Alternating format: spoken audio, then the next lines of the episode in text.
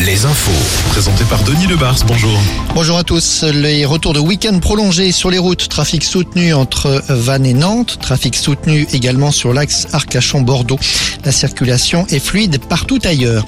Retour sur ce rodéo dont vous avez peut-être vu les images sur les réseaux sociaux. Un rodéo à moto dans la galerie d'un centre commercial de l'aglo de Nantes le 21 avril. Les trois pilotes avaient carrément emprunté un escalator au guidon de leur engin.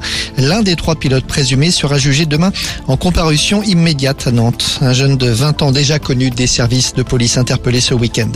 Les commémorations du 8 mai 45 après l'Arc de Triomphe ce matin. Emmanuel Macron était à Lyon cet après-midi pour une cérémonie euh, d'hommage à Jean Boulin et à la résistance. Comme à Paris, un dispositif de sécurité avait été mis en place. Plusieurs milliers de personnes ont manifesté. Des dégradations ont été commises.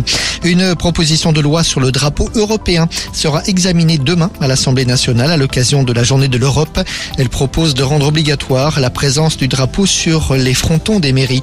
Dans le Finistère, en tout cas, le drapeau français a disparu à Tréguin. Élus et citoyens se sont rassemblés ce matin dans le cimetière de la commune pour commémorer le 8 mai autour du monument aux morts. Le drapeau tricolore qui avait été installé vendredi soir a été dérobé la nuit dernière. Le maire n'a pas caché sa colère. Antoine Camboiré pourrait quitter le FC Nantes avant la fin du championnat selon Ouest France. Le départ de l'entraîneur serait imminent. Pour les Canaries, il reste 4, matchs à jouer dans ce championnat alors que le club se situe actuellement dans le groupe des relégables. Le prochain match, ce sera dimanche à Toulouse.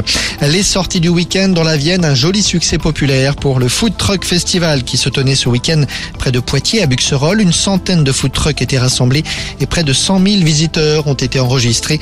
C'était la deuxième édition. À Tours, la Forêt Expo bat son plein.